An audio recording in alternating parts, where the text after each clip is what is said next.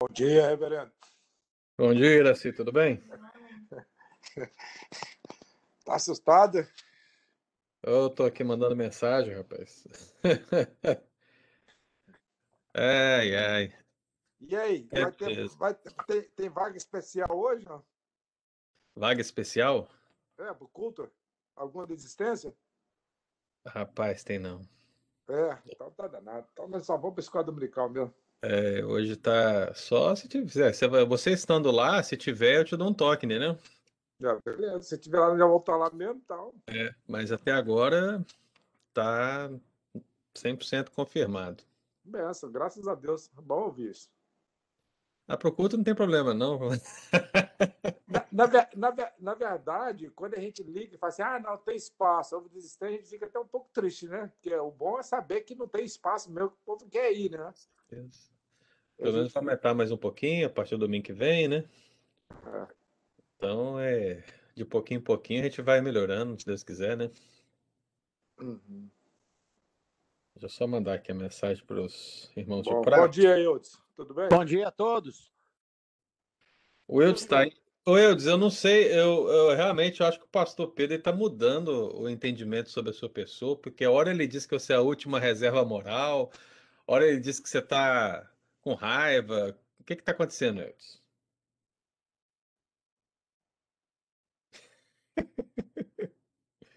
Acho que ele nem me ouviu. Ele deve ter dado en- entrada aí, falado e saído. E o Erione? Bom dia, Erione. Você está aí?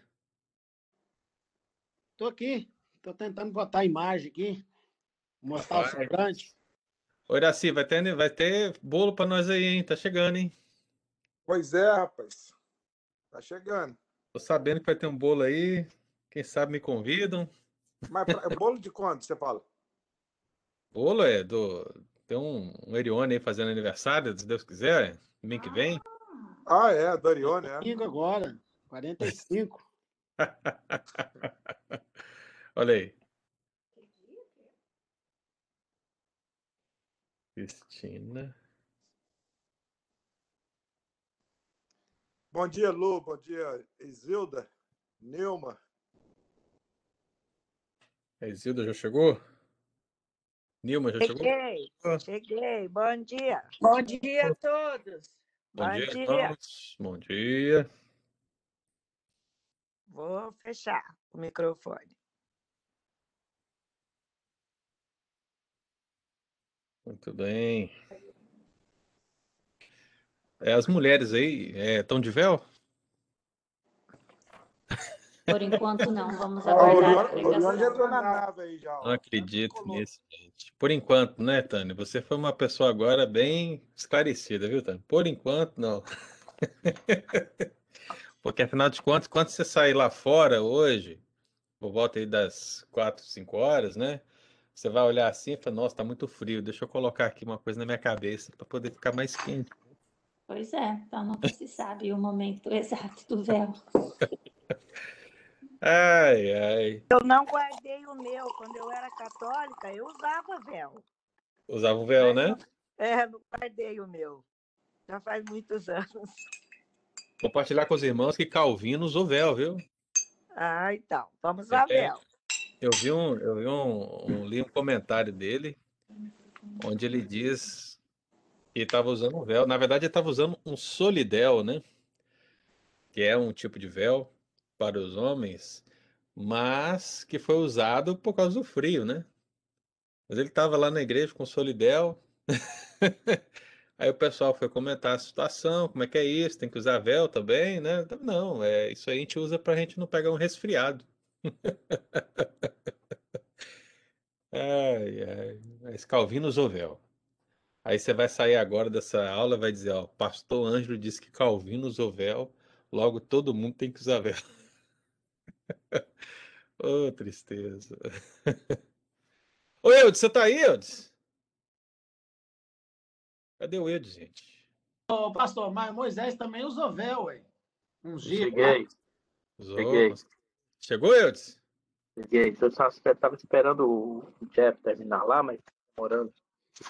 Ah. Agora, o véu, o véu de Moisés é mais complicado, né, Leone? Porque é um véu da morte, né? Ele cobriu a glória do Senhor, né? Que coisa horrível.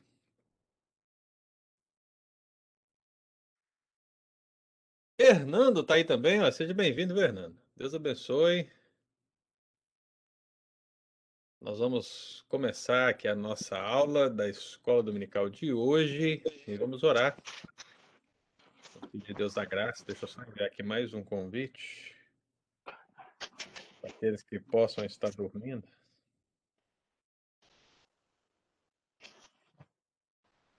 Muito bem. Tudo bem, amados irmãos, vamos orar. Eu vou pedir ao aniversariante da semana que vem, né, do domingo que vem, para estar orando para gente. Viu? Aí você aproveita e já convida para o seu aniversário domingo que vem, viu, Iriano? Vamos, vamos orar então. Amém.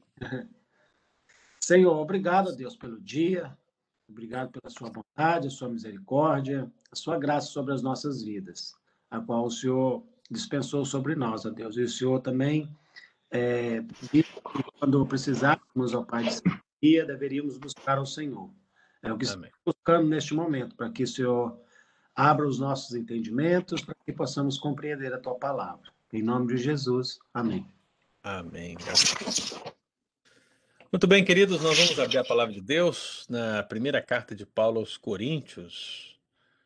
E hoje nós vamos ler o versículo 10 do capítulo 11. 1 Coríntios, capítulo 11. E nós vamos ler o versículo 10. Leandro também chegou. Deus abençoe, Leandro. Bom dia. Te mandei uns arquivos no Telegram, viu? Depois você confere aí.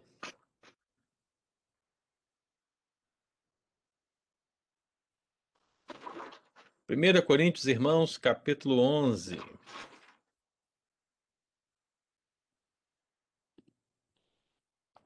Todos encontraram?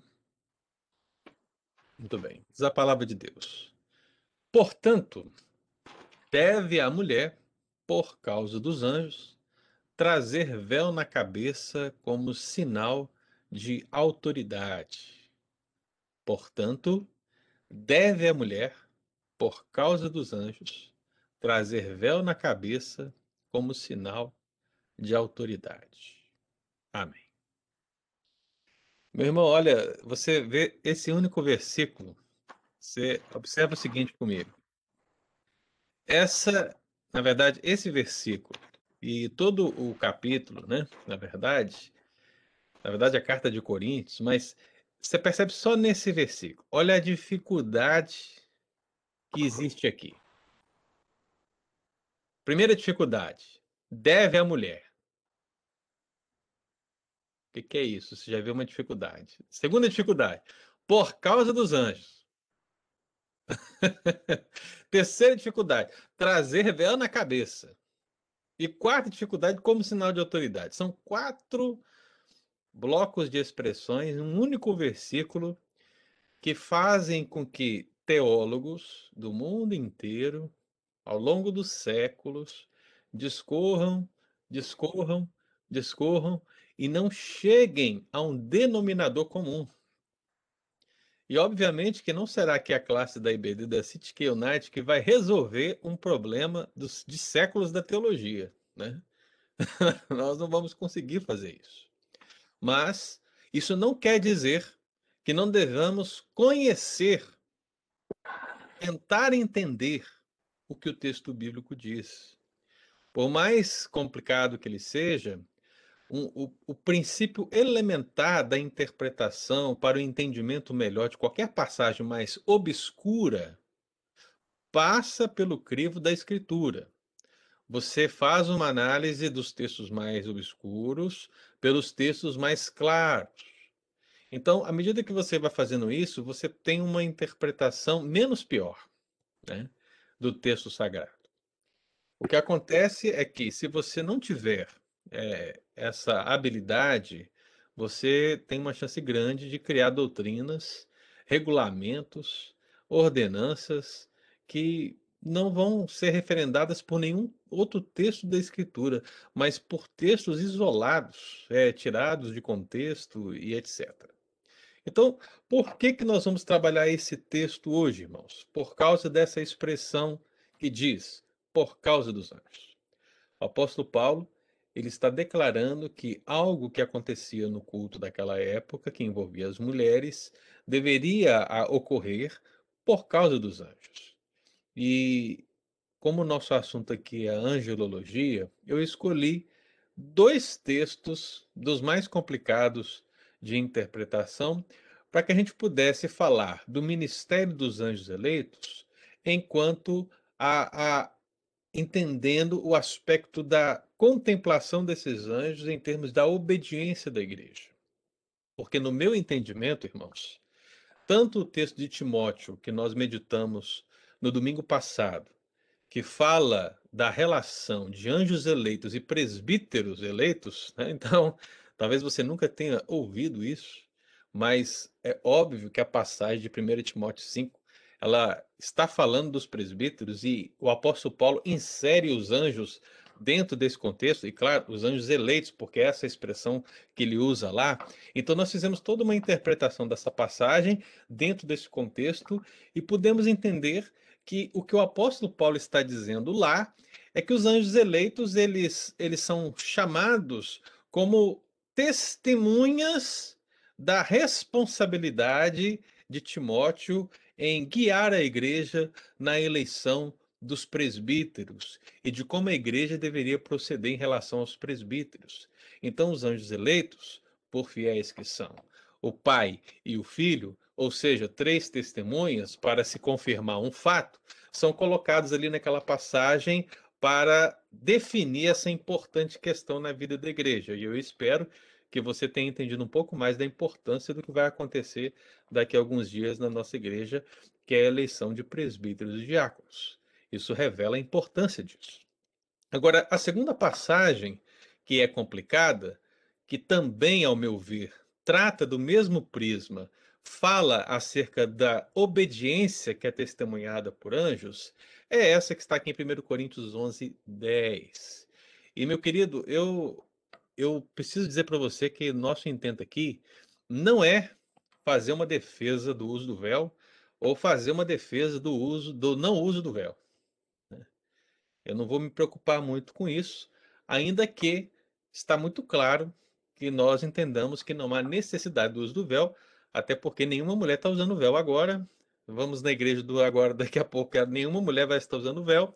Então, o véu físico, né, não é uma obrigatoriedade dentro desse período da graça, e isso pode ser percebido pelo nosso próprio contexto. Mas para um entendimento melhor da passagem, e para que você entenda toda essa questão, você vai ter que estudar muito. Né? Vai ter que ler os textos aí de 1 Coríntios 11, 12, 13, 14 e, e, e muitos outros textos da Escritura para você entender melhor essa realidade. Porque você sabe, e eu sei, que existem igrejas que ainda usam véu. Nossa irmã Nilma citou, né, que quando ela era católica ela usava véu, porque existe um tipo de véu que as mulheres é, na igreja católica usam. Talvez isso está caindo em desuso, né, com as novidades do tempo. Mas também existem comunidades é, evangélicas que fazem uso do véu como uma, uma questão obrigatória. E isso acaba criando certas discussões é, nos, nos arraiais evangélicos, porque são pequenas distinções que nos separam, assim como o batismo por imersão e aspersão, assim como o calvinismo e arminianismo, assim como Flamengo ou Botafogo. então, basicamente é isso, né? Então, o que que nós vamos tentar compreender aqui, irmãos? É, é importante que nós entendamos essas duas passagens a partir de dois outros textos que eu já mencionei no domingo passado, que dizem respeito acerca da presença dos anjos na realidade da igreja. Eu disse para os irmãos que é um problema muito grande a gente defender que os anjos participam dinamicamente da vida da igreja, no sentido de abençoar o povo de Deus, de trazer bênçãos, de conferir dons, é, de trazer milagres. E é isso que geralmente a gente ouve por aí. As pessoas estão falando que os anjos estão agindo no culto, fazendo essas coisas. E em nenhum momento a Escritura aponta essa realidade. Na verdade, o que ela diz é que os dons, né, os milagres e, e tudo que aco acontece no culto a, a, acontece para a glória de Deus por meio de Cristo e do Espírito Santo. Né? O culto, portanto, gira em torno do Deus triuno. A gente está ali invocando a Deus. A gente está ali adorando a Deus. A gente está ali confessando nossos pecados a Deus. Ali nós estamos ouvindo uma palavra da parte de Deus. Então tudo tem a ver com Deus.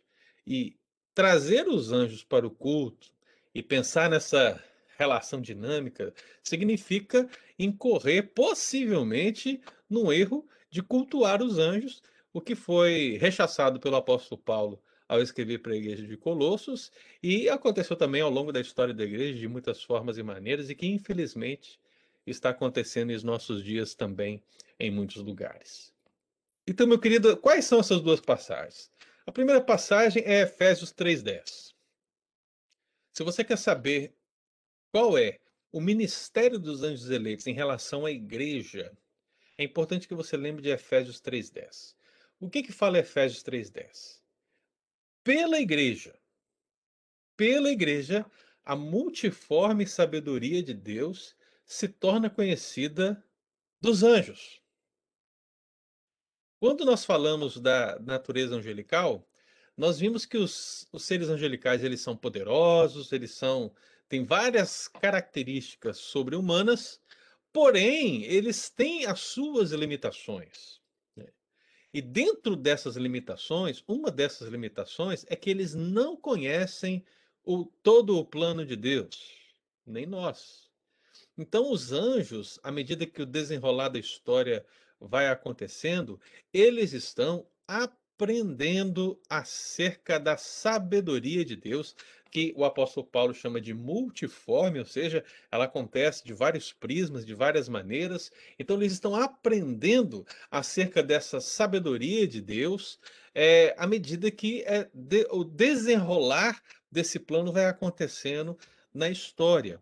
E eles participam desse desenrolar, porque você percebe desde a da visita dos anjos a Abraão até a presença do anjo revelando o livro de Apocalipse, eles estão ali, eles estão participando, eles estão vivenciando todo a, o aspecto da história bíblica e não é diferente hoje. Eles também continuam exercendo o seu papel, mas lembre-se, meu querido, de maneira limitada. Então, eles estão aprendendo conosco nesse sentido. Por isso, é, tudo aquilo que nós fazemos tem Deus, tem Cristo, tem o Espírito, mas também tem os santos anjos como testemunhas, como foi citado pelo apóstolo Paulo a, ao jovem Timóteo, o texto que meditamos domingo passado. O segundo texto, que eu acho mais importante para o nosso contexto agora, é 1 Coríntios 4, 9. Nós estamos dentro de 1 Coríntios 11. O apóstolo Paulo, ele cita anjos em quatro oportunidades na primeira carta de Coríntios. Em uma vez, 1 Coríntios 13, né, ele diz o quê? Se é, eu tiver todos os dons, mas não tiver amor, nada serei, aquela coisa toda. Mas ele fala lá, ainda que eu falasse o quê? A língua dos anjos. Então ele cita anjos ali. Né? Ele cita os anjos em outra passagem. É, deixa eu ver aqui onde é.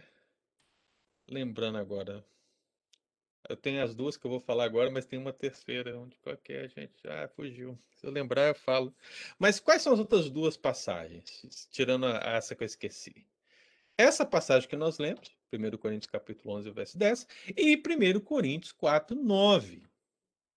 Então, o que acontece aqui em 1 Coríntios 4, 9?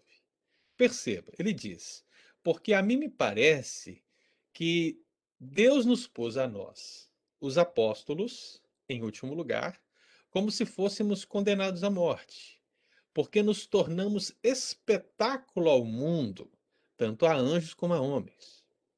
Então o apóstolo Paulo está falando aqui da, da, do difícil dia a dia do apostolado, da missão de ir e anunciar o evangelho do Senhor Jesus. Essa missão que é apostólica nesse texto é também a missão da igreja. É o que nós fazemos hoje. E se o apóstolo Paulo e os demais apóstolos, no exercício dessa missão, eles eram espetáculo ao mundo, pode ter certeza que a igreja também hoje, no exercício dessa missão, ela é espetáculo ao mundo. Então, o mundo observa o que a igreja está fazendo. Mas a Bíblia diz que não é só o mundo, não são apenas os homens. Nós somos também espetáculos de quem? Dos anjos. Então, meu querido, você percebe que, aliando-se o texto de Efésios, onde mostra que os anjos aprendem da multiforme sabedoria de Deus, com esse texto de 1 Coríntios 4, 9, que diz acerca desse testemunho, no sentido de observar tudo que é acontecendo com a igreja, com os apóstolos, com, todo, com todos nós salvos em Cristo Jesus, a gente tem uma visão, e é, é isso que eu tenho passado para os irmãos dentro dessa esfera do ministério dos anjos eleitos, que tanto a passagem de Coríntios como a primeira essa passagem de 1 Timóteo, elas falam que os anjos eleitos testemunham a obediência da igreja. Eles estão testemunhando isso. Então, quando lemos aqui 1 Coríntios 11, aí agora eu peço para você avançar, mas tendo aí no seu coração esse 1 Coríntios 4,9, que faz parte do contexto maior. Diga, Eudes. É, o outro texto talvez seja é, Colossenses 2, é, 8? Não, é em Coríntios que eu me refiro. Ah, tá. É, são quatro menções. Então, uma é 1 Coríntios 13, uma é 1 Coríntios 11, uma é 1 Coríntios 4 e tem mais uma. Que agora... Ah, são quatro em Coríntios. Oi? São quatro aqui em 1 Coríntios. Isso, são quatro em 1 Coríntios. E aí eu não me lembro dessa quarta. Se alguém achar aí, pode abrir o microfone e me dar uma luz para a gente lembrar essa questão, né? Então, quando a gente avança, meu irmão, a gente chega aí no capítulo 11 e aí a coisa começa a ficar complicada, né? Por quê? O capítulo 11, o capítulo 12, o capítulo 13 e o capítulo 14 estão falando de culto ao Senhor. Qualquer pessoa que lê esses quatro capítulos vão ver isso. Né? E por que, que é importante você saber isso? Porque 1 Coríntios 11, versículo 10 começa como? Olha para o texto bíblico. Como é que ele começa? Qual é a, palavra, a primeira palavra que aparece, irmão? É a palavra? Ih, rapaz, esse negócio de microfone está fechado, né? Ninguém, ninguém abre. portanto, portanto, como é que você isola esse versículo que começa com portanto, irmão? Pode, pode. É óbvio que o que está sendo dito aqui, e se você ler os versos anteriores, os versos posteriores, você vai perceber que ele está conectando uma coisa com a outra o tempo todo. Você precisa conectar com o assunto principal desse escopo. O que o apóstolo. Oi? Pastor, a minha versão fala assim, por esta razão. Então, Isso aí. Porque ele está falando alguma coisa e depois ele dá uma pausa e fala, e agora por essa razão, por esse motivo do que eu falei. Justamente. Isso. Né? Então, essa conjunção, que é traduzida de diversas formas, como Estevão mencionou, é uma conjunção conclusiva de algo que está sendo debatido. Então, o que o apóstolo Paulo está dizendo aqui em 1 Coríntios 11, e a conclusão dele não termina aqui, viu, irmão? a conclusão dele começa aqui em 1 Coríntios 11 e termina lá no capítulo 14. É uma conclusão de quatro, quatro capítulos, né? Essa conclusão é uma conclusão que tem a ver com o culto. E nessa relação do culto, ele está falando de quê? Ele está falando é, da, da maneira como as mulheres devem proceder no culto. Ele está falando de como deve ocorrer a, o exercício dos dons espirituais e também a questão da Santa Ceia, como deve ser celebrada a Santa Ceia. Esse é clássico, porque o pastor geralmente cita ele na ceia, né? É, eu cito pouco às vezes, porque tem pastor que cita todo domingo, o mesmo texto, mas eu gosto de citar outros textos. Mas o que ele, o que ele declara? Eu entreguei para vocês o que recebi do Senhor, que na noite que ele foi traído, ele tomou um cálice e tendo dado graça. Né? Ou seja, ele está falando dos aspectos que envolvem o culto. Então, a conclusão dele, se portanto, ele tem a ver com que ele iniciou no capítulo 11 e ele vai perdurar até o capítulo 14, quando a sessão termina. Por que, que a sessão termina no capítulo 14? Porque no capítulo 15 ele começa a falar de escatologia. Ele começa a falar das questões relacionadas ao fim, ele muda de assunto. Né? E então perceba, isso tem que estar na sua mente, meu irmão, para que seu entendimento dessa passagem seja melhor. Né? Então, 1 Coríntios 11, 10 é uma conclusão desse raciocínio do apóstolo Paulo acerca do culto, acerca da posição da mulher, acerca dos dons espirituais, acerca da celebração da ceia. E ele começa aqui o capítulo 11 falando o quê? Olha, eu louvo vocês, né? Eu, eu louvo, eu enalteço a igreja de Coríntios. Isso aqui é sério, viu, irmãos? Porque se você ler Coríntios, é só. É, como é que fala, né? É só paulada. é só paulada. Então, mas há um elogio. há um elogio aqui. Algo bom na igreja. Ele cita, eu enalteço a vocês. Por quê? Porque em algum momento do ministério de Paulo, eles lembraram dele.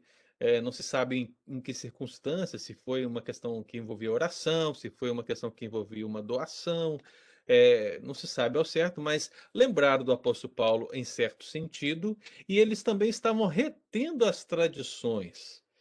Dentro desses quatro capítulos, vai aparecer a palavra tradição, vai aparecer a palavra costume, e, e, essas palavras, irmãos, elas têm uma diferente conotação daquilo que a gente entende por tradição. Porque o que nós entendemos por tradição no nosso contexto é, pode ser, ora, o que recebemos dos nossos pais, pode ser, ora, o que recebemos da igreja, é, pode ser um tradicionalismo, e, e, e não é o que o texto bíblico está querendo dizer. Quando a Bíblia fala de tradição e costumes, nesse contexto aqui de Coríntios, ela está falando da, da, da fala do apóstolo Paulo, daquilo que ele ensinou. Né? Então, está falando do seu ensino, daquilo que ele prestou à igreja na oportunidade que ele teve. Então, aquilo que ele ministrou à igreja, a igreja está guardando. É isso que seria a tradição e o costume que ele menciona aqui. Não tem a ver, por exemplo, com, olha, o púlpito tem que ficar no meio da igreja, porque a tradição diz que tem que ser assim. Ele não está falando dessas questões. Ele está falando da palavra de Deus. Ele está falando dos ensinamentos. Ele está falando das pregações. Ele está falando dos estudos bíblicos. Ele está falando daquilo que é fundamental na vida da igreja, que a igreja estava guardando, a igreja estava retendo.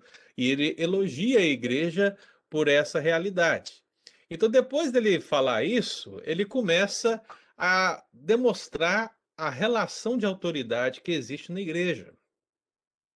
E que, e que relação de autoridade é essa que existe na igreja? Ora, ele fala que Cristo é o cabeça de todo homem. Ele fala que o homem é o cabeça de toda mulher e que Deus é o cabeça de Cristo. Então você percebe aí 1 Coríntios 11 depois desse elogio, aí talvez do versículo 3 para frente, você vai perceber que ele começa a fazer essa organização né, de subordinação que existe na esfera espiritual, onde o filho se subordina ao pai no seu serviço, onde a mulher se subordina ao homem é, na sua ajuda e onde o homem se subordina a Cristo, subordina a Deus no seu papel. Então, nessas subordinações, ele traz essas subordinações e ele fala que elas devem compreender toda a vida, mas, principalmente, devem compreender o culto, porque os quatro capítulos estão falando de quê? De culto. Então, não posso trazer qualquer interpretação desse texto fora do ambiente do culto, irmão. É culto. Então, não está dizendo que as mulheres aqui elas devem usar véu é, em casa, por exemplo, né? Não está dizendo que essa esfera de subordinação do homem em relação a Deus, ela acontece é, somente na igreja também. O que nós que precisamos ver é que toda a orientação do apóstolo Paulo aqui, ela se dá tendo o pano de fundo do culto. Há uma preocupação do apóstolo Paulo em relação ao culto. Então, no, no, à medida que ele vai desenvolvendo o raciocínio dele, como eu estou desenvolvendo o raciocínio com os amados irmãos, na explicação desse texto, ele vai trazendo o fundamento. Olha, lembrem-se que Cristo é o cabeça de todo homem. Lembre-se que o homem é o cabeça da mulher. Lembre-se que Deus é o cabeça de Cristo. Ele começa a mostrar essas relações de autoridade. E lembre-se, irmão, subordinação não quer dizer desigualdade. Não quer dizer desigualdade. Se Cristo está subordinado ao Pai, não significa que Cristo é desigual ao Pai, ou que ele é menor que o Pai, ou que ele é menos poderoso que o Pai. Não. É uma questão de serviço, de papel, de economia. E a mesma, a mesma coisa acontece com o homem e com a mulher. Essa questão de subordinação, porque a mulher, obviamente, está subordinada ao homem, e por que, que eu digo obviamente? Porque o texto bíblico, o apóstolo Paulo, ele vai dizer isso. Ele vai dizer o quê? Olha, a mulher está subordinada ao homem porque o homem foi criado diretamente por Deus, né? Mas a mulher foi criada do homem. E ela foi criada por causa do homem. É porque Deus olhou para o homem e viu que o homem está só. Então, nessa, nessa situação, e ele vai elencando aí todos os pontos de vista, a mulher é criada para o homem e é subordinada ao homem, e é aí que aparece a, essa palavra submissão, essa palavra sujeição, que a gente conhece e analisa aí muitas vezes na igreja, que tem a ver não com uma desigualdade ou uma inferioridade, porque não existe desigualdade e inferioridade em relação ao Pai e a Cristo. Mas dentro do capítulo ele fala que o filho se subordinou ao pai. Então, se ele fala que a mulher se subordina ao homem, não se trata aqui de um vilanismo masculino, mas se trata de fato de um papel a ser exercido pelo homem como cabeça e de um papel a ser exercido pela mulher, estando subordinada a ele aquilo ao papel que Deus deu a ele. Então, ele vai discorrendo esse raciocínio. Se você vai acompanhando aí comigo, é isso que ele está falando aqui. E aí, meu amado, aparece o texto na tela, 1 Coríntios 11, 10. E ele vai dizer, portanto, a mulher, ela deve trazer na cabeça o véu por causa dos anjos. E aí vem a grande questão. O que, que o apóstolo Paulo quer dizer aqui com essa questão de usar o véu por causa dos anjos. Se você resolver ler, irmão, se você resolver ler, você vai ficar doido, né? Porque seja seja os autores mais pastorais, como o Reverendo Hernandes, por exemplo, que é um autor mais pastoral, como os autores mais exegéticos, mais técnicos, como Kistemacher, por exemplo, você vai perceber que esse assunto é de difícil compreensão e muitas tentativas são dadas. Muitas. E algumas são interessantes, algumas não vale nem a pena você gastar tempo. Uma delas diz que esses anjos aí são os pastores da igreja. Olha para você ver. Talvez você nunca tenha ouvido isso, né? Mas, não, aqui diz: olha, a mulher deve trazer véu na cabeça por causa dos anjos. Ora, os anjos são os pastores. Por quê? Porque Apocalipse, do capítulo 1 né, ao capítulo 3, quando fala assim, ao anjo da igreja de Fulano, ao anjo da igreja de Ciclano, aquele anjo ali não é um ser angelical que estava na igreja, mas era o pastor da igreja, representado pelo nome anjo porque anjo é um mensageiro, então, tanto o mensageiro angelical como o mensageiro da palavra, o profeta, eles carregam em essência o mesmo termo. O meu nome, Ângelo, vem desse grego, né, angelos, que significa mensageiro. Então, em essência, como você vai interpretar que é um pastor ou não pastor? Nesse caso, alguns vão dizer, ah, é porque é Apocalipse, mas aí está o X. O livro de Apocalipse, meu irmão, é um livro apocalíptico, escatológico, repleto de figuras. Portanto, o uso do, do anjo ali em Apocalipse é perfeitamente compreensível como uma metáfora para os líderes por causa do contexto do livro. Agora, em 1 Coríntios, capítulo 11, não é, não se trata de um, um, um livro repleto de figuras, é uma carta. É uma carta. E respeitando o próprio gênero literário, e eu creio que o Espírito Santo respeita isso, afinal de contas, ele usa palavras, ele usa verbos, ele usa substantivos, ele os conjuga. Então, o Espírito Santo usa da língua humana para comunicar a mensagem de Deus aos homens, então ele respeita isso. Ele usa um gênero literário que não está em nenhum momento preocupado em, em esconder um significado em alguma palavra. Então, meu querido, você lê o apóstolo Paulo e você vai perceber que anjos, anjos são anjos. Eu não me lembro aqui nenhum outro texto bíblico que ele mencionou anjo fora desse contexto. Então seria muito estranho ele usar apenas aqui como referendo, referendando os líderes, sendo que ele poderia usar os termos padrão que ele costuma usar, que são presbíteros. Quando ele fala da liderança da igreja, ele os chama de presbíteros. Então ele poderia ter chamado sem nenhum problema de presbíteros, porque ele chamou em muitas outras ocasiões.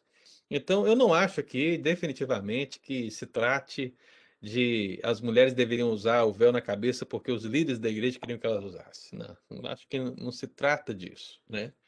Eu creio que a gente deveria pensar nas três principais. Eu vou começar das três principais, sendo que a terceira é o meu ponto de vista.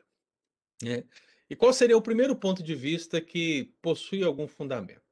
Que a mulher deveria trazer o véu na cabeça por causa dos anjos. É, a primeira, irmãos, ela tem a ver com uma questão local. Uma questão local. Você sabe né, que existe um contexto judaico, mas também existe um contexto helênico. A, a igreja de Corinto ela tem tantos judeus convertidos, como ela tem judeus convertidos envolvidos na cultura grega. Então você tem aqui judaísmo, cristianismo e helenismo tudo misturado. É uma benção, é uma, é uma miscelânea, né? E dentro dessa miscelânea, irmão, na igreja haviam problemas teológicos que iam surgindo naturalmente. Mas também haviam problemas sociológicos, culturais, que também iam aparecendo. A igreja de, a igreja de Corinto ela estava localizada num lugar extremamente complicado. Né? Na verdade, é, alguns autores chegam a dizer que se você quisesse xingar alguém, eu vi que o pastor Pedro falou lá de, de palavrões, né? Ó, vamos parar com palavrão. Eu vou te dar um palavrão agora para você falar no sentido bíblico. Tá preparado aí? Olha, cuidado, hein, irmão. Mas se você quisesse xingar uma pessoa nessa época, bastava que você chamava ela de corintiano. você fala, olha, você é um corintiano, não o time, viu, irmão? Não o time. Apesar que também é quase um xingamento. Mas por quê? Porque o padrão moral da cidade de Corinto era baixíssimo. O padrão moral da cidade de Corinto, meu irmão, era, sim, de Sodoma e Gomorra para baixo. Era uma coisa terrível. Era uma influência pagã gigante. Então as pessoas costumavam falar mal das outras, é, citando essa origem em Corinto, ou ligando essas pessoas com Corinto. Porque se você liga com Corinto, você realmente vai estar tá criando aqui um problema. Então, se, por exemplo, eu viro para o Eudes e falo assim, Eudes, você é um sodomita. Ora, se o Eudes tiver um pouco de conhecimento de onde vem essa palavra, ele vai se sentir ofendido. Por quê? Porque sodomita lembra sodomia, que vem de Sodoma, e Sodoma era uma cidade extremamente pervertida. Você está querendo dizer que eu sou como os moradores de Sodoma, pastor? Então, é isso que estava acontecendo aqui no contexto de Corinto dada essa realidade. E o apóstolo Paulo entende que a igreja ela não pode adotar as práticas pagãs sendo uma igreja cristã. Então ele diz: adotem práticas cristãs no mundo pagão. A igreja tem que ser luz nas trevas e não permitir que as trevas abafem a luz. E assim, meu querido, toda a orientação do apóstolo Paulo, né, pode ser vida nesse, nesse pano de fundo. Mas aí o que, que acontecia? Nesse contexto judaico, helênico, cristãos, convertidos, algumas mulheres, né, dentro dessa interpretação, é, estavam, estavam se sentindo livres em Cristo e queriam abandonar o véu. Queriam abandonar o véu. Porque o véu estava presente é, na cultura judaica como um todo. Você percebe que lá em, lá em Gênesis, quando Isaac encontra com Rebeca, né? O que, que Rebeca faz ao ver Isaac? Ela pergunta lá ao servo, né? quem que é esse aí? Ah, esse é Isaac, filho do meu senhor. Né? E o que, que ela faz logo de cara, assim, né? Ela vai lá e toma o véu e se cobre. Porque a mulher coberta pelo véu, no sentido geral, no sentido mais amplo, ela está protegida. Ela é uma mulher modesta. Ela é uma mulher é, resguardada ela é uma mulher honrada. Então, o véu, no sentido geral, ele tem essa concepção. Não é à toa que as prostitutas não usavam véu, porque é justamente a relação oposta àquelas que usavam o véu. Dentro da cultura judaica como um todo, você vai encontrar esse, essa distinção muito clara. Então, é bem possível, né, e alguns gostam de citar essa situação, que naqueles dias haviam algumas mulheres que estavam na igreja de Corinto, né, que vieram, que se converteram, que estavam congregando e que estavam desprezando certas convenções é, sociais judaicas e, e, nesse sentido, estavam dispensando o uso do véu. Aí você vai falar comigo, mas pastor, mas isso não é bom? porque hoje nós também não usamos véu. Qual é a diferença entre nós e elas? Talvez um, uma mulher poderia questionar essa questão. Então, a resposta é a seguinte, irmãos: no nosso contexto, é, não temos no véu nenhum símbolo. Não temos no véu nenhum símbolo.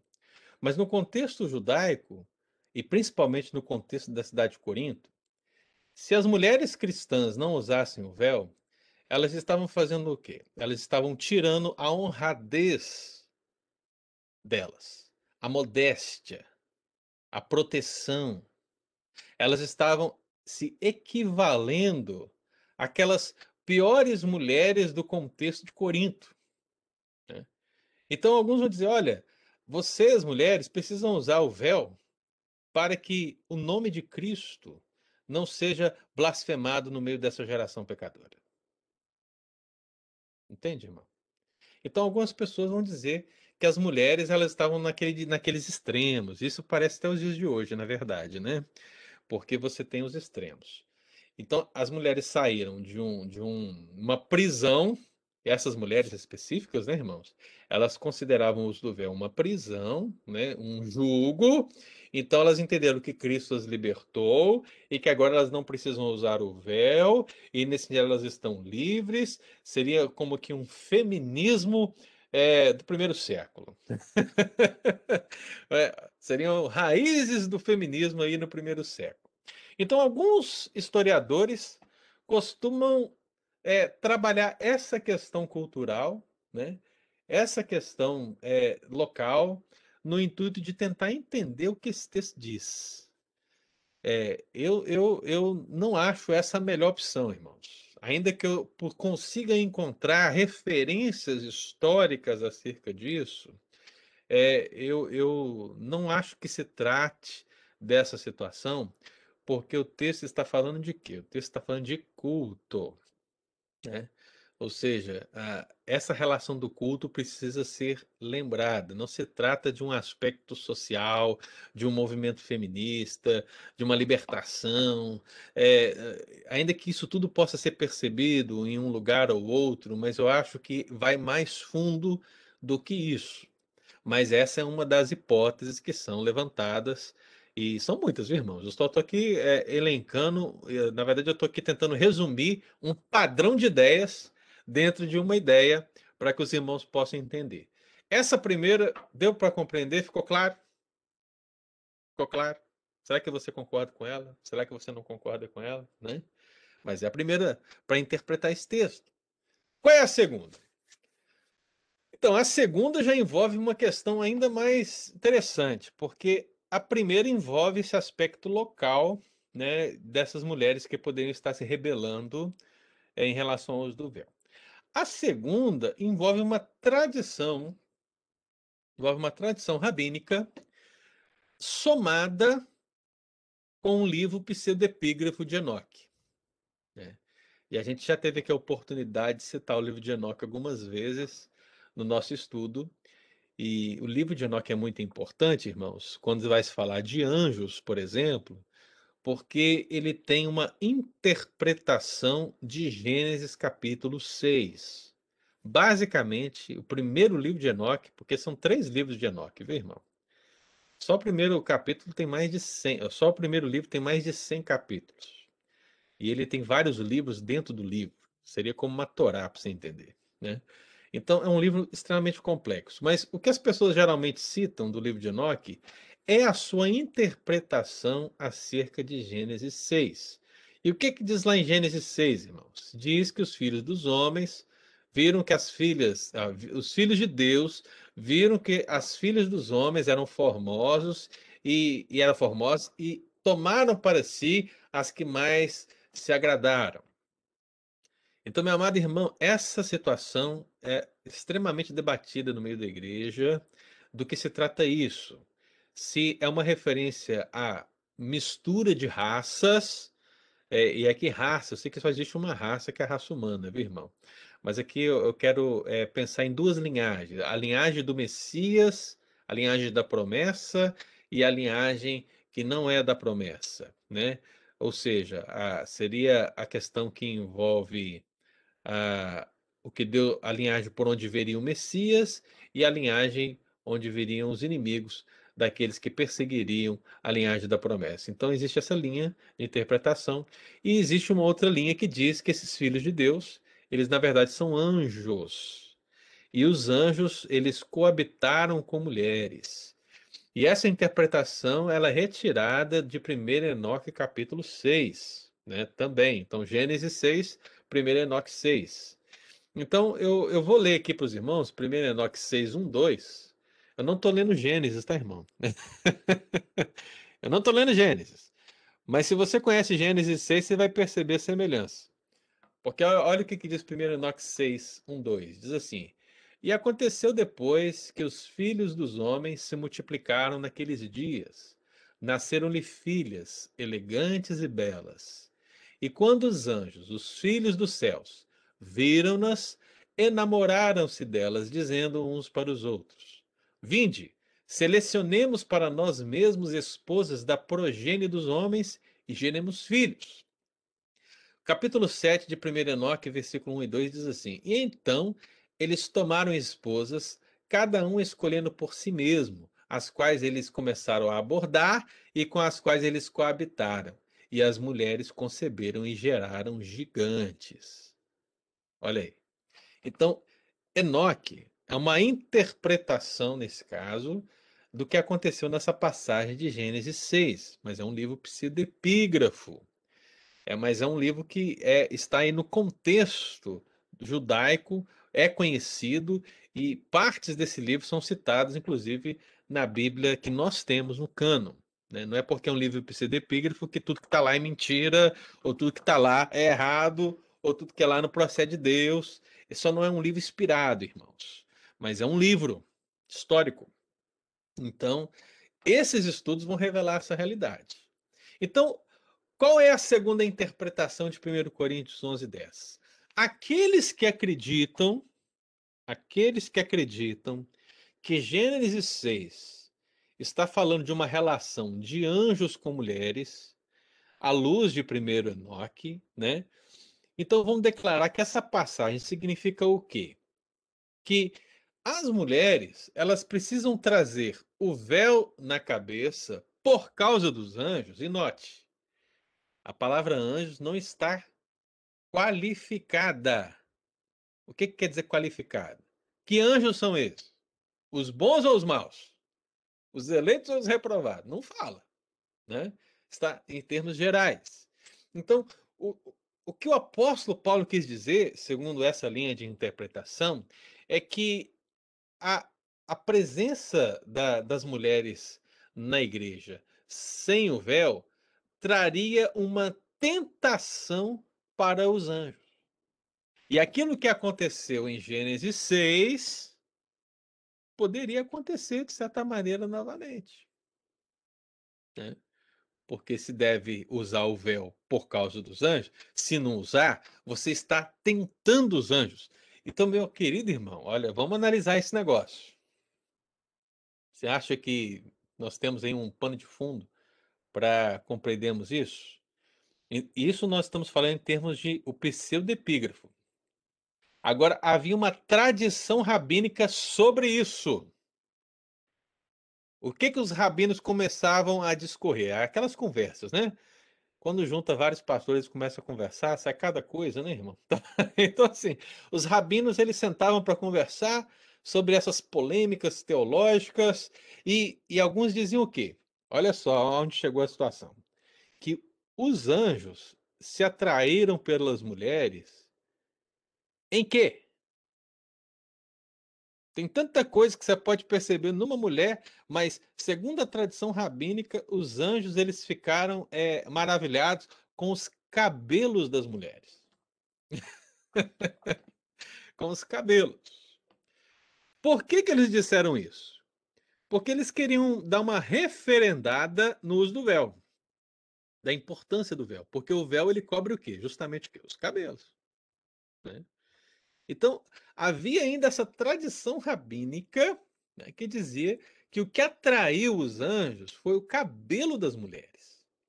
Então, nesse sentido, irmão, outros intérpretes, vou resumir, ó, outros intérpretes, eles entendem que Paulo ele tem em mente uma tradição rabínica sobre a relação dos filhos de Deus e as filhas dos homens. Eles consideram essa interpretação a partir de 1 Enoque, que diz que teria havido uma relação sexual entre anjos e mulheres que geraram os gigantes. E que esses anjos, tanto aqueles como os que estão hoje no entorno da igreja, sejam os bons, sejam os maus, eles podem ser tentados pelos longos cabelos femininos. Por isso, a mulher, quando ela está eh, na igreja, no culto, ela deve usar o véu. O que, que você acha? Você acha que pode ser isso? eu, eu, eu tenho algumas dificuldades, né? Por que, que eu tenho algumas dificuldades, irmãos? Porque, é claro, você vai encontrar pontos de contato. Isso, isso é, é, é muito difícil, isso é muito discutido. Você encontra pontos de contato. Mas a minha pergunta principal é: mas por que no culto? Lembre-se, o apóstolo Paulo está falando de quê? Do culto, né? Que a mulher devia trazer o véu no culto por causa dos anjos. Ora, por que, que é no culto que os anjos ficariam mais tentados pelos cabelos das mulheres? O que, que tem assim de especial no cabelo das mulheres no culto que elas deveriam cobrir?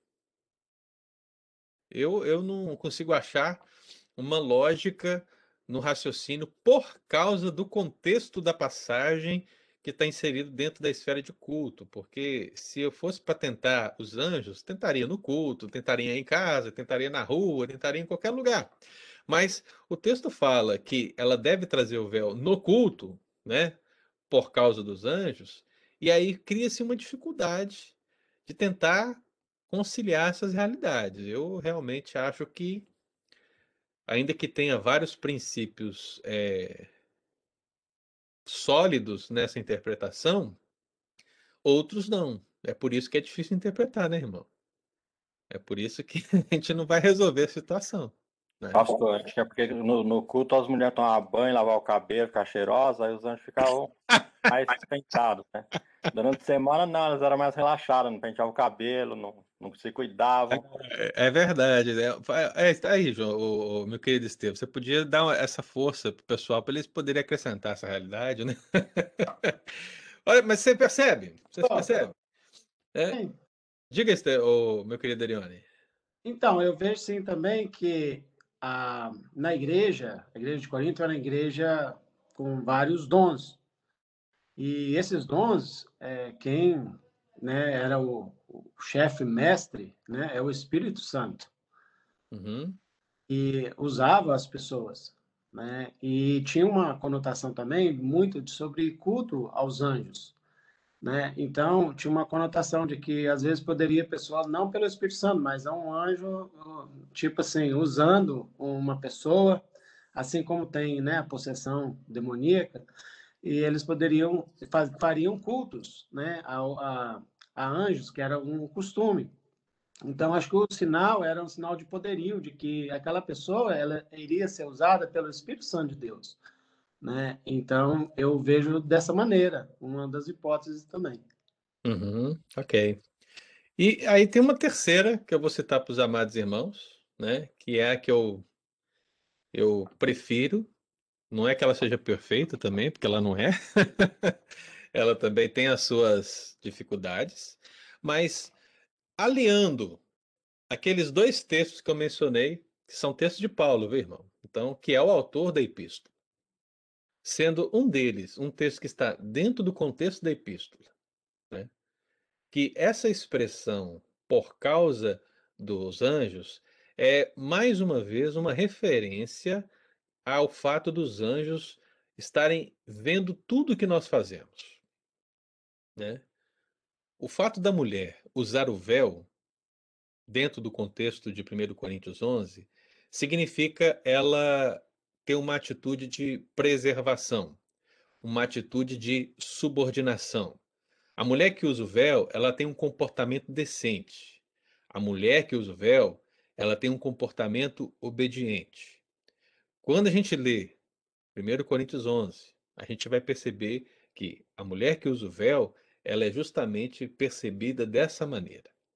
Quando o apóstolo Paulo chama os anjos a essa situação, eu entendo que ele deve estar dizendo que esses anjos que aprendem da multiforme sabedoria de Deus, esses anjos que nos veem como espetáculo dia após dia, ao olharem para um homem no exercício da sua profecia, ao olharem para a mulher, obedecendo, a, se subordinando ao marido, usando o véu, ao olharem os dons espirituais dados pelo Espírito Santo sendo exercidos à medida que o evangelho vai acontecendo. Os anjos, ao contemplarem essa obediência, eles aprendem. Então, no meu entendimento, meu querido, a, a presença da expressão por causa dos anjos, ela deve ser lida apenas no sentido de testemunha os anjos eles estão testemunhando da obediência da igreja. No caso dessa passagem, a obediência ela está focada na mulher. Por quê? Usar o véu ou não usar o véu é uma questão de obediência. Basicamente isso.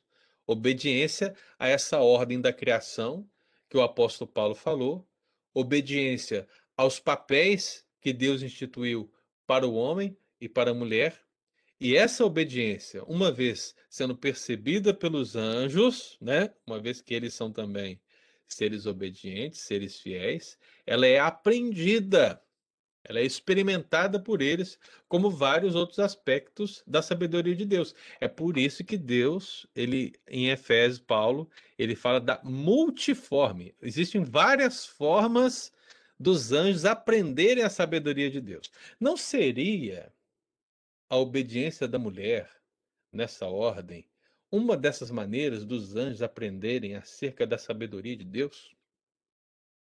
É a pergunta que deve se fazer dentro dessa interpretação. Então, meu querido, é, se os anjos bons, eles estão sempre conosco, ao observarem o que a mulher faz, e nesse caso do contexto do véu, vão observar que a mulher ela está indecente ou decente na presença deles, seja no culto, seja na vida diária, pela obediência dela.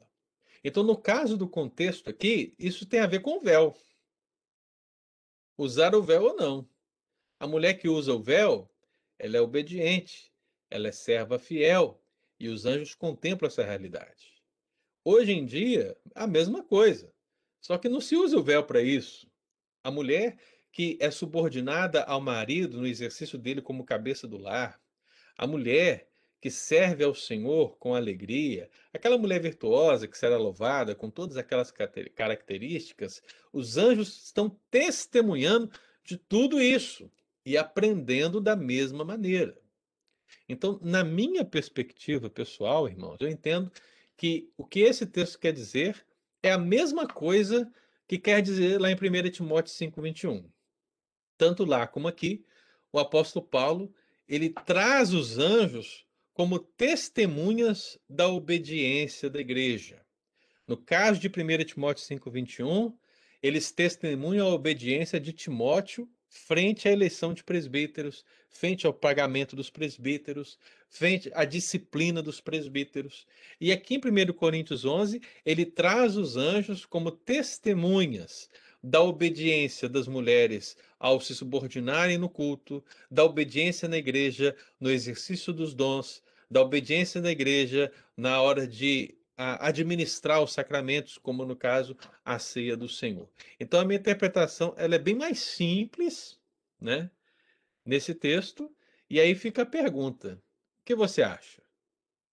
Eu, eu acho interessante que lá no capítulo 14, que é o final aí do raciocínio, eu tenho certeza que você já leu esse texto, já citou esse texto algumas vezes. Mas o que, que diz lá 1 Coríntios 14, 40? Fala o quê? Tudo, porém, seja feito com decência e ordem. Lembra do texto? a gente geralmente cita esse texto só para falar do dom de línguas, né? Porque está no contexto ali o dom de línguas, apesar dos outros dons estarem presentes. Mas agora que você foi esclarecido melhor e percebeu que o contexto do culto começa no capítulo 11 e vai até o capítulo 14, essa decência também não estaria relacionada ao véu das mulheres? Entende, irmão? Porque a mulher que não usa o véu, ela é indecente. A mulher que usa o véu, ela é decente dentro dessa questão. Né? A mesma coisa acontece em relação à ceia do Senhor decência e indecência, a mesma coisa acontece em relação ao uso dos dons, em termos de decência e indecência. E a mesma coisa a palavra ordem. A palavra ordem ela aparece para o culto em termos de ceia, em termos dos dons e também em termos do véu. Então a ordem em termos de mulheres véu significa ela usar o véu, porque na ordem da criação a mulher está sujeita ao homem como cabeça. Então eu entendo dessa maneira, irmão. Eu sei que também ela tem aí as suas dificuldades, mas a meu ver é a melhor maneira de você entender essa passagem. Se ela assim o fizer, se ela assim agir, o texto termina dizendo: como sinal de autoridade. Na verdade, isso aqui é uma palavra só, viu, irmão? Essa tradução também é difícil demais. Palavra aí é autoridade. Ela terá autoridade. Né? Ela terá autoridade sobre si. O que, que quer dizer isso?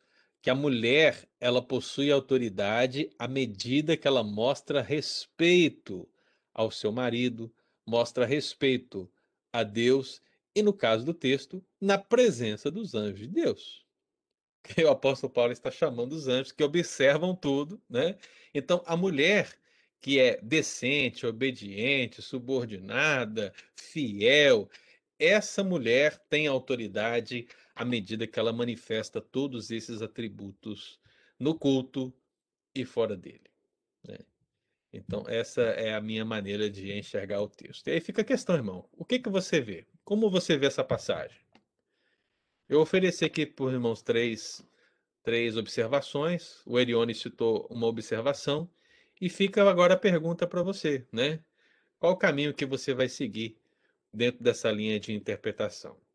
Eu não acho que você deva ir além do que foi dito aqui, porque qualquer coisa que vá além disso pode ser mais complicado. Há nenhuma pergunta aqui. Por exemplo, o uso de calças apertadas e vestidos apertados que nos tornam muito sensuais e parecido com as, com as não cristãos. Então, aqui, aqui, Nilma, você já está trazendo uma aplicação do princípio para o nosso dia, né? Para os nossos dias, para o momento atual, né?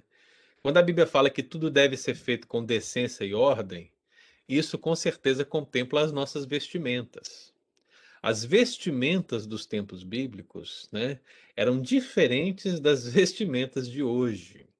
Mas, sejam aquelas, sejam a de hoje, a decência e a ordem devem fazer parte do culto. Então, eu pergunto para você, irmão, como é que você agiria se na igreja entrasse, por exemplo, um homem de saia? Como é que você agiria? Eu acho que você ficaria escandalizado, né? Como é que você agiria se entrasse uma mulher na igreja de biquíni? Peraí, você, você achar o quê? Isso está fora de ordem, isso, né? É, se você está na praia, um biquíni, por mais sensual que seja, mas dentro do contexto, é algo que você espera ver. Mas você não espera ver alguém de biquíni na igreja, é isso que eu quero dizer, né? Se você vai na Escócia, você vai esperar ver um homem de saia, porque isso acontece lá, né? Mas no contexto ocidental, você não espera ver um homem de saia. Isso vai causar uma situação esquisita. A mesma coisa acontecia nos tempos bíblicos em termos de véu. Se espera o uso do véu na igreja. Mas, se você entra na igreja e vê que as mulheres não estão usando véu, você tem um sentimento totalmente averso. Então eu imagino que todos os cristãos que entravam ali e que eram decentes e ordenados, ao perceberem aquelas mulheres não usando véu, certamente causia, causava o mesmo alvoroço que causaria se nós víssemos esses personagens no culto de hoje. Né? Então, os anjos, eles testemunham dessa obediência, dessa decência, dessa ordem, ou não. Então, seja para o louvor de Deus, ou seja, para a vergonha de Cristo, os anjos estão observando o que a igreja está fazendo. É a minha percepção. E aí o que a nossa irmã Nilma falou, né, é, é justamente o, o que devemos aplicar para o nosso contexto. Devemos entender que na igreja tudo aquilo que nós fazemos, tudo aquilo que nós vestimos, tudo aquilo que nós somos, todos os atos do culto, estão sendo testemunhados por Deus, estão sendo testemunhados pelos anjos, estão sendo testemunhados pelo mundo. Por isso que eles devem ser feitos com toda a ordem e com toda a decência. É, tem aqui o irmão Erione, citou Colossenses 10, 18, 19. Erione, você quer ler para nós aí, meu querido? Não, só é, falando sobre a que eu tinha dito né, antes, né, que, portanto, deixa eu ver aqui, 18, ninguém vos domine a seu bel prazer com pretexto de humildade e culto dos anjos, metendo-se em coisas que não viu, estando debaixo inchado sua carnal compreensão, e não ligado à cabeça, do qual o corpo, provido da organização pelas juntas, liga, ligaduras, vai crescendo em aumento de Deus. Né? E e, voltando ao texto de Coríntios, lá depois ele vai falar sobre a organização da igreja, né, sobre que Deus é o cabeça de todas as coisas. Né? Então, a questão mais de honrar a Deus usando o véu é, como ser usado por Deus, pelo Espírito Santo de Deus, o qual estava usando grandemente aquela igreja, né, com dons, talentos, mulheres sendo né, profetisas, e, e muitas coisas sendo feitas ali naquele local. E como a cultura de culto aos anjos, né, aos deuses gregos, é, é, enfim, várias outras coisas, né, as pessoas poderiam estar dizendo que poderia estar sendo usado por, por outra entidade, a não ser o Espírito Santo de Deus. Então, uhum. referência, né, as pessoas deveriam usar o véu naquele ato público, né, e para dizer que ela realmente está sendo usada por Deus. Essa foi a minha compreensão. É, essa, essa opinião do, do Derione também é, é uma das opiniões, né? Eu não citei ela aqui porque eu pretendo trabalhar esse texto mais adiante, mas uh, o problema dessa, dessa. E aí, Erione, todas têm problema, viu? todas têm problema. Mas o problema dessa é porque é um problema local da igreja de Colossos, né? Um, que não é a igreja de Corinto, né? E, e, a segunda pergunta é: se era um problema também da igreja de Corinto, por que, que o apóstolo Paulo não mencionou isso diretamente, assim como ele mencionou em Colossos, né? Essa questão do culto aos anjos. Então, também fica, fica difícil a gente fazer a ponte entre as duas questões, uma vez que não está claro que isso é aquilo, aquilo é isso. Deu para entender? Então, essa dificuldade também existe. Então, você percebe, irmão, que existem textos na Bíblia que você vai estudar, estudar e estudar, e no final de contas, o que você vai dizer? É, que no último dia Deus vai me revelar o que significava isso aqui. eu vou saber. Mas o meu desafio para os irmãos, nesse sentido, eu acho que a gente conclui o, hoje o estudo nesse sentido. Não se esconda, guarde isso, hein, irmão. Não se esconda em Deuteronômio 28 e 28. É isso mesmo? Acho que é que diz que as coisas encobertas pertencem a Deus. É isso mesmo? Alguém me ajuda aí.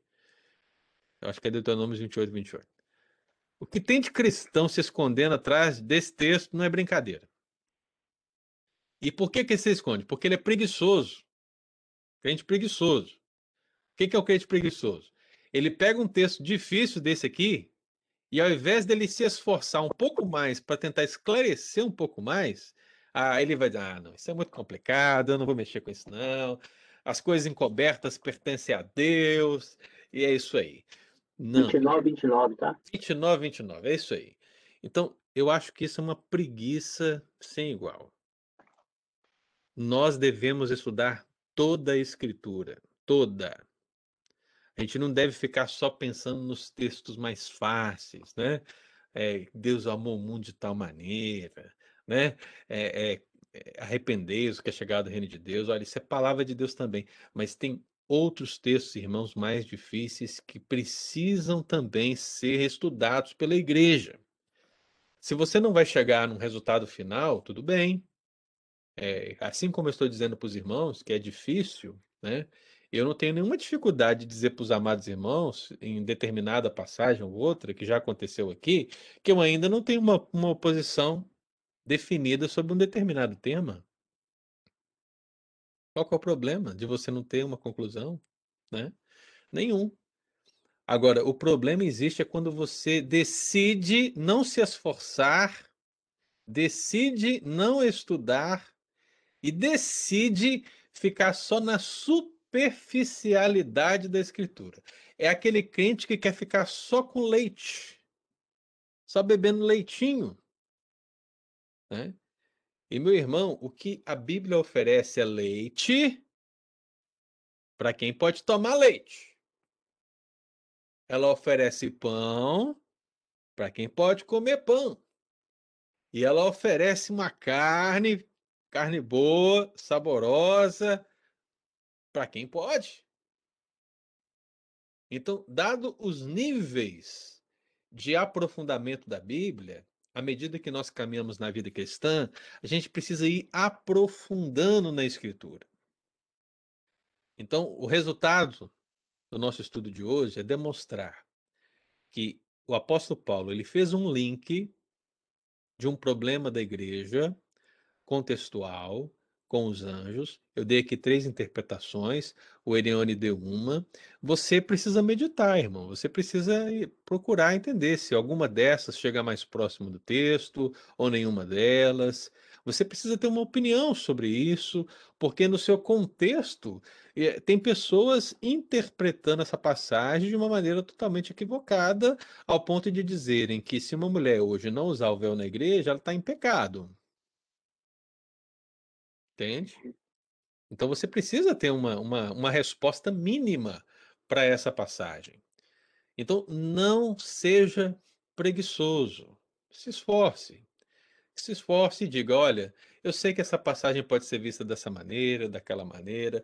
Eu acho que ela se enquadra melhor dessa maneira, mas é um texto difícil. Nossa, seria ótimo se você chegar nessa conclusão.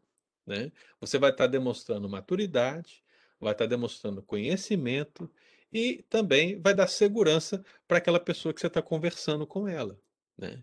Então, entenda dessa maneira. E eu tenho certeza que a gente vai continuar evoluindo em nome de Jesus. Amém, irmãos? Amém. Pastor Anjo, eu queria só uh, colocar uma, uma. Colocar o véu? Vou colocar o véu e posicionar um pouco sobre o véu. Isso aí realmente é um estudo que, para a gente, que, quando a gente começa, que não tem muito conhecimento na leitura da palavra, a gente chega nessa, nessa parte, a gente fica meio confuso, entendeu? porque é bem, assim, bem um pouco complicado para você definir, mas depois que você determina, como você explicou aí, a, a ação cultural, né, é, explica os detalhes da, da, cultura, e assim a gente vê também, olha para o mundo em geral, a gente vê as pessoas cultuando a Deus, cada um no seu ritmo de cultura, né, como assim os índios que se convertem, quer dizer, vários outros que a gente pode presenciar, mas eu acredito na minha conclusão que o véu ele nos traz para a gente realmente é um é o véu do, do, do coração puro da maldade, entendeu? Ah, primeiro diante de Deus, para a gente a, ser testemunha isso para a igreja onde a gente estiver. Esse é o véu que as pessoas têm que ver na gente, né? O véu mesmo, o véu espiritual, assim. É porque é isso que a palavra da, fala, faz, faz da gente uma pessoa melhor a cada dia, né? A gente vê a nossa própria nosso próprio uh, pecado, a gente vê a nossa própria fraqueza. Então, eu acho que o véu, assim, quando eu olho, eu acho que a gente carrega um véu quando está igreja, exatamente quando a gente está ali representando né, a palavra, representando o que a gente crê, dando testemunho, dando exemplo, né? Então, assim, eu acho, eu não sei se eu estou correto nessa visão, mas se eu vejo assim, é, mais ou menos hoje nessa, nessa área, assim, de apresentar uma, uma diferença. Então, é, se você está aplicando, né, Iraci? É. É, você está aplicando um princípio. Eu acho que a sua aplicação ela, ela precisa ser vista talvez mais na passagem de 2 Coríntios, capítulo 3. Porque lá em 2 Coríntios, capítulo 3, o apóstolo Paulo fala do véu, mas ele fala do véu de outra pessoa, né? Ele fala do véu de Moisés, né? que cobriu o rosto, né? Ou seja, cobriu a glória, né? de, de Deus, e ali ele faz uma aplicação dessa questão. Então, lá em 2 Coríntios 3, aí a partir do versículo 15, fala da aliança, verso 16, e aí no verso 16 fala assim: Quando, porém, algum deles converte-se ao Senhor, o véu lhe é retirado. Hum. Aí isso cabe dentro do que você falou. É. Retirar o véu nesse sentido, né? Retirar tudo isso que obstrui a glória de Deus, ele é melhor aplicado usando esse texto, né? Agora, o texto de 1 Coríntios capítulo 11, é, quando se você for usar essa aplicação, né, é, vai estar um pouco distante. É até possível, mas é um pouco distante, porque ela envolve um problema local. Né? E esse problema local é um problema que também tem um aspecto cultural, mas também tem um aspecto espiritual. Então você vê que o que você falou tem a ver com aspecto espiritual. Mas você não pode desconsiderar o problema local e o problema cultural. Mas se você falar, se você olhar o aspecto cultural dentro, dentro da onde você vive, trazer isso para o dia de hoje, como é que se coloca? É por isso que a Tânia agora não está usando véu. então, é, é, é disso que eu estou falando. É Justamente. isso aí. É. Então, nesse, nessa aplicação, né, é, o que se requer da mulher, é, de cada um de nós, né, são princípios similares àqueles, mas sem o uso do véu. É. E, pastor, voltando àquele assunto lá, igual uma das ideias lá sobre o uso do véu, que também na época lá tinha o templo de Diana, né, em que muitas mulheres eram usadas, né, como profetisas, né, lá no Sim. templo de Diana, e também a questão da, das festas, dos cultos deles lá, a comelança corria solto. E eles estavam querendo imitar na igreja também aquela comelança, e Paulo deu uma organizada. Então, há uma certa... Uma ponte aí, uma ponte né, que ali no texto você vê ele falando depois sobre a Santa Ceia, né? Então, mulheres eram mais usadas no templo de Diana como profetisa e essas coisas. E então, no contexto cultural da época, né? Aquela comelança que tinha, né? E aquele né, ato lá do cultural. Então, queria, a igreja teria que ser diferente, né? Então, por isso que teria que haver ordem, que quem estava usando a igreja era o, o Espírito Santo de Deus. Sim. A ponte, você lembrou bem, Erione? A ponte dos banquetes aos falsos deuses e o banquete ao Senhor. A ponte entre os, os dons espirituais que haviam para os ídolos e os dons espirituais para o Senhor, né? E o uso de véu na igreja do Senhor e o uso, o não uso do véu pelas prostitutas dos cultos a, a Diana e a outros deuses, ao próprio imperador, que também aconteciam. Então o apóstolo Paulo ele está trazendo o contexto. Por isso que eu disse que se você chamar uma pessoa de corintiana, você está xingando ela. Porque a igreja de Corinto estava é, é, abarcada nessa promiscuidade é, em todos os níveis. Então, o, os banquetes, os dons, as mulheres, os cultos, isso tudo era uma mundícia gigante. E muitas pessoas que estavam nesse contexto se converteram, começaram a querer trazer para a igreja resquícios dessa realidade. Então é por isso que o apóstolo Paulo disse, em outras palavras, olha, o banquete aos ídolos é uma coisa, o banquete ao Senhor é com ordem e decência. Olha, os falsos dons dos cultos pagãos é uma coisa, mas os dons que o Espírito Santo dá é com ordem e decência. Né? Olha, as mulheres que estão atuando como prostitutas cultuais né, é uma coisa. Agora, as mulheres na igreja de Cristo são decentes. Né? É, e qual, qual é a prova disso? Elas usam véu, entendeu? Então, é isso, essa ponte ela existe, essa realidade é muito grande em Corinto, e ela é uma das chaves para que se possa entender toda a passagem, né? todo o livro. Pastor, o quarto texto em 1 Coríntios, onde Paulo menciona os anjos, deve ser 1 Coríntios 6,3. É isso mesmo, viu? Você lembrou bem? Não sabeis que havemos julgar os próprios anjos? É esse texto mesmo. Né? Então, que fala do julgamento do anjo. São quatro citações dentro de 1 Coríntios. Muito obrigado aí pela sua contribuição. Agora, eu queria, antes de nós encerrarmos, irmão, é, ouvir uma mulher. Eu quero ouvir uma mulher, né? Então aí, Lu, Isilda, Cristina, Dulce, Nilma, Otânia. Eu queria que uma de vocês é, manifestasse aí se vocês entenderam essa passagem e como é que vocês se sentem em relação a esses pontos de vista e qual que vocês acham que se aplica melhor. Quem é que poderia dar aí a opinião? Vamos ver. Quem vai ser? Quem vai ser? Vamos lá, mulheres. Eu estou tirando o véu de vocês. Tá, li tá liberado? Tem alguma que pode dar um comentário, falar? Ah, não, eu não. Quem falou eu não? Eu não. Dulce? É, sou eu mesmo. Oh, Dulce, você não, ninguém, nenhuma das mulheres, mas deu para entender as Pastor, mulheres? Eu quero... Ah, sim, Lu. Pastor, eu, eu achei interessante essa última que, quer dizer, todas, né? Assim, é muito bom aprender. Mas essa última que o senhor falou sobre a, os anjos estarem assistindo, né? E eles também ter um crescimento, um, um, Um aprendizado. um aprendizado, é. E principalmente o lance da decência, né? Da, da mulher. Agora, uma coisa assim que eu fiquei um pouco na dúvida, que foi no versículo 7, Uhum. eu achei muito muito chique esse versículo que fala assim, porque na verdade o homem não deve cobrir a cabeça, por ser ele imagem e glória de Deus, certo? Hum, Sim. Mas a mulher é glória do homem. A Uhum. princípio, quando eu li isso aí, eu, eu fui lá em Gênesis, que é a referência ali, né? 1:26, que fala que foi criado homem e mulher à imagem de Deus, Uhum. certo? Porém, Sim. aqui no texto, o que eu entendo, que eu quero que o senhor me ajude, é assim, que está querendo dizer o lugar que a mulher deve se colocar em relação ao homem, ao culto e a submissão mesmo, né? E que nem o senhor falou lá, que não tem diferença de importância de Correto.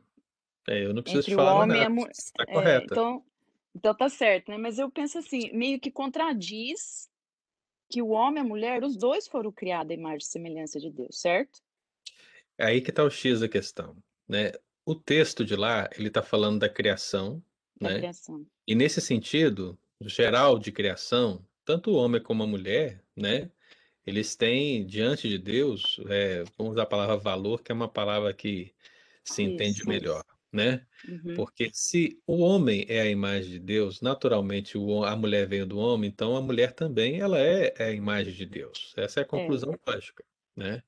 Agora, nesse contexto, o apóstolo Paulo ele está chamando a ordem da criação à baila, né? E aí na questão da ordem, primeiro veio o homem, depois veio a mulher, né? É Por isso o que homem não deve usar o véu. é, por isso. E Certo. por isso a Hum. mulher é a glória do homem, né? Uhum. Porque ela está, ela veio dele, ela está subordinada a ele, né? Mas tanto no aspecto de Gênesis como no aspecto de outras passagens do Novo Testamento, a mulher em si, ela não é inferior em nada ao homem, porque ela é tão salva quanto o homem. Ela recebe os dons do Espírito Santo tanto quanto o homem, né? Agora, existem coisas que o homem foi chamado para fazer e existem coisas que a mulher foi chamada para fazer.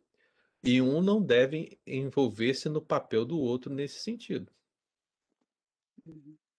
né? Então, é, é- eu acho que o ensino bíblico geral é esse. Então, você está correto, mas não se trata de uma contrariedade, né? Uhum. Mas de uma complementação de sentidos, né? Há um sentido lá e há um sentido aqui ampliado, ampliado para que se entenda ainda mais o que que Deus quis fazer nessa esfera da criação e desse chamado do homem, desse chamado da mulher. Então, para mim, é- um texto está complementando o outro, não contrariando o outro. Sim, entendi. Mas foi Agora, ótimo. isso que eu, eu mais um ponto que eu achei muito interessante foi assim, em relação ao véu, foi também que Rebeca mesmo, quando se aproximou de Isaac, acho que eu não lembro onde está isso, que fala que ela colocou o véu. É, eu citei esse E- texto, né? Gênesis Ah, 26, tá. 24. E, e no casamento, depois do casamento, que o esposo tiraria o véu. Uhum. Então, aí mais uma vez mostra o sinal de respeito, de cumplicidade dos dois e submissão da mulher mesmo, que é muito bonito isso. É porque você imagina, se Rebeca, naquela situação, depois de tudo que eu falei, né? Você não sabe nada de Uhum. véu. Mas depois do que eu falei aqui, você lê a passagem. Se Isaac, Isaac nunca viu Rebeca, correto? Sim. Ele nunca viu Rebeca. Então eles se encontram ali. Rebeca fica sem véu. Qual é a leitura de Isaac? Essa mulher não é para mim, não. Qual é a leitura? Entendeu? Então, É. dentro dessa questão, a leitura para Rebeca, sobre Rebeca, seria a pior possível. Seria a pior. Mas quando ela coloca o véu, né, ela se coloca como uma candidata, né, é, top. É, é. Entendeu? Porque ela, ela é alguém de família, estou aqui interpretando para os irmãos entenderem, né? Mas ela é alguém de família, ela é uma mulher é, decente, ela é uma mulher obediente, ela é uma mulher ordenada, uma mulher honrada. Essa é a leitura que se faz da passagem. E aí, por um algo sobrenatural, né? Sei lá, que, que é, aí eu não sei, né, se existe amor à primeira vista ou não, mas é o que acontece nesse texto, porque um, né? Um olha para o outro e ali automaticamente eles criam um vínculo, né? É aquilo que a gente chama de amor à primeira vista. Parece que acontece aqui na passagem, né? E, e desse relacionamento a gente tem aí o prosseguimento da revelação bíblica e da descendência da promessa. Amém. Va- Valeu, viu, Lu? Obrigada, pastor. Aprendi muito hoje. Não imaginava que os anjos eram edificados com isso também, não. Ah, com certeza, estão aprendendo de tudo, não só disso. Você vê que eu É. falei do véu das mulheres, mas os presbíteros também. Presbiterato também, ó. Na hora que tiver reunião do conselho, os anjos estão lá contemplando? Estão olhando sua decisão. Assim, rapaz, Viraci, rapaz, dando essa sugestão no conselho aqui, os anjos estão aprendendo acerca daquilo que nós estamos fazendo, né? a multiforme sabedoria de Deus, né? O que Deus tem exercido através de nós. Então são dois exemplos. Essa questão do presbiterato e essa questão do véu. Eu tenho certeza que você nunca ouviu isso. Nunca ouviu. Mas não é o que a Bíblia diz? Está aí no seu texto? Está aí na Bíblia? Então, se está na Bíblia, a gente estuda. Pastor, Diga, Estevão. uma coisa difícil que eu acho que a gente eh, vai ter que fazer vai ser julgar os anjos, né? Que a gente consegue julgar um, um, ao- um ao outro aqui na Terra, porque a gente conhece um ao outro. Agora, como é que vai julgar o anjo que a gente não conhece? Aí que tá, meu querido Estevão. O o nosso julgamento vai ser mais fácil possível. Porque os anjos já estão julgados. Você, você não deve lembrar. Mas quando a gente falou da natureza angelical, o que, que eu disse para os amados? Que os anjos se dividem em anjos eleitos e anjos reprovados. Né? Então, essa, esse teste que foi dado aos anjos, a qual já aconteceu, já deu um resultado. E esse resultado, ele é duradouro. Portanto, os anjos que permaneceram no seu estado original são chamados anjos eleitos, são os anjos bons. Esses estão com o Senhor e permanecerão para sempre. Os anjos reprovados são aqueles que caíram do seu estado original, abandonaram seu domicílio e estão guardados em trevas para o dia do juízo. Então, o que, que significa julgar os anjos nesse sentido? Significa que nós vamos estar ali, agora eu estou aqui interpretando, só adaptando para o entendimento melhor, mas significa que está lá Jesus, o Pai como supremo juiz, Jesus como juiz a qual essa justiça é feita, e nós estamos assentados ao lado do juiz, e nós vamos dizer para os anjos eleitos, que permaneceram no seu estado original: vocês são bênção, vocês conseguiram, vocês permaneceram no seu estado.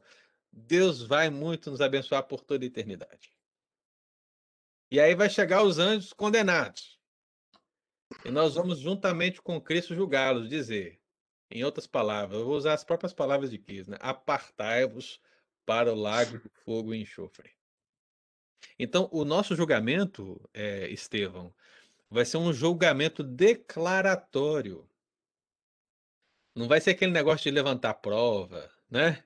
E tal. Olha, esse anjo aqui, olha, Azazel, vem aqui, Azazel, deixa eu ver o que, que o livro diz sobre você, que você fez isso, fez aquilo. Olha, vem aqui, Leviatã, Leviatã, vamos, julgar Leviatã agora. Não. O nosso julgamento vai ser um julgamento declaratório, tanto dos anjos como o nosso próprio. Qual que, é, qual que é o nosso julgamento declaratório? Olha, a Bíblia diz que já não há condenação para aqueles que estão em Cristo Jesus. Não é verdade? Então, se não há condenação para nós que estamos em Cristo Jesus, quando chegar lá, o juiz vai declarar a sentença. E qual é a sentença para aqueles que estão em Cristo Jesus? Vinde benditos do meu Pai, entrai na terra preparada desde o início, desde a fundação do mundo para vós outros, tal. E aqueles que são ímpios, que permaneceram nos seus pecados, que não se converteram, ele vai dizer o que? Apartai-vos para o lago de fogo e enxofre. Então, esse julgar, ele é declaratório, né? Porque no sentido eterno, né, esse julgamento ele já aconteceu quando os anjos eles se tornaram eleitos e reprovados, ou se manifestaram como eleitos e reprovados, e também nós, quando pensamos em igreja, a gente sabe que Deus ele predestinou um povo para si. Então, ainda que isso não tenha acontecido ainda no tempo de maneira plena, porque Deus ainda está chamando os seus eleitos, mas quando ele chamar todos, aquele que ele resolveu amar, ou seja, aqueles que ele resolveu salvar em Cristo, ele vai de- declarar para eles: Olha, vinde benditos do meu Pai. E aqueles que permaneceram nos seus pecados, ele vai lançar no lago de fogo. Então, o julgamento final é lago de fogo e enxofre. Então, quando a Bíblia fala de julgaremos, significa o lançar no lago de fogo e enxofre. O lago de fogo e enxofre ainda não está inaugurado. O lago de fogo e enxofre está com aquela fita vermelha, sabe? Aquela fita vermelha que o pessoal coloca assim na, antes da inauguração. Tá lá. Não começou ainda. Não começou. Não foi aberto. Mas quando Jesus voltar, esse laço vermelho será retirado. será inaugurado. E aí vão ser lançados lá todos aqueles que não seguiram os caminhos de Deus, né? Deu para entender, Estevão? Então não vai ser difícil não, cara. Porque esse julgamento já está feito em Cristo Jesus. Pode ficar tranquilo. Não, tá? eu tava só brincando, porque eu tô pensando assim, aqueles que tiveram relação sexual com as mulheres vai ser meio complicado de, de... Ah, aí eu não sei, rapaz. Aí é uma situação que a gente tem que ver, né? Esse negócio é sério, tem que ver né, se foi isso mesmo, se não foi. Aí você vai dizer para mim, Deuteronômio 29, 29, né? Não faz pergunta difícil, não. Oi? Tô falando a paixão, não faz pergunta difícil, não. Amém, irmãos. Deus abençoe. Eu agradeço. Eu queria ouvir mais as mulheres, né? Mas só tivemos aí a Lu manifestando, nenhuma outra mulher resolveu manifestar. É, porque às vezes a gente fala de certas coisas, irmão, mas a gente não fala, é, não ouve o loco, né? Ontem a gente estava falando de desigrejados, é, e eu ficava me perguntando quantas pessoas que estão opinando sobre desigrejados conversaram com o desigrejado, né? Ou seja, ouviram dele as argumentações dele para poder definir o assunto, né? Então, esse termo, como essa situação fala das mulheres, né? Eu queria ouvir as mulheres justamente para eu ter uma perspectiva das mulheres em relação ao que foi falado, porque nós homens, né, a gente está ali na posição de glória, né? Mas e a nossa glória? Como é que ela vê isso, né? Então é difícil às vezes você falar pensando o que uma mulher pensa em relação a isso, né? Então as mulheres aí que depois quiserem também é, perguntar alguma coisa ou conversar sobre essa situação, eu estou à disposição. Então agora eu quero falar. Então diga, Isilda. Primeiro eu quero falar que ontem nós ouvimos alguma coisa sobre desigrejados e eu tenho um desigrejado aqui que ele ficou muito admirado com as suas posições, Uhum, certo? certo. E agora, quando falou aí, o que eu, o que eu entendo assim pessoal é que para mim não como doutrina, mas não haveria problema nenhum se eu tivesse que usar véu Uhum, dentro da igreja, por uhum, causa da minha posição de submissão. uhum. Entendi certo? Diante É, de tudo aquilo que o sim. pastor falou. Sim, você não tem a obrigatoriedade de usar, com certeza. O que a obrigatoriedade que se tem por parte de uma mulher é lhe ser subordinada ao seu marido, Sim, né? e, e ao culto e aos anjos, né? na- mostrando a minha submissão. A obediência, Eu não sim. tomaria isso como uma doutrina, que Uhum, isso faria com que eu a representasse, mas por mim mesma, entendeu? uhum.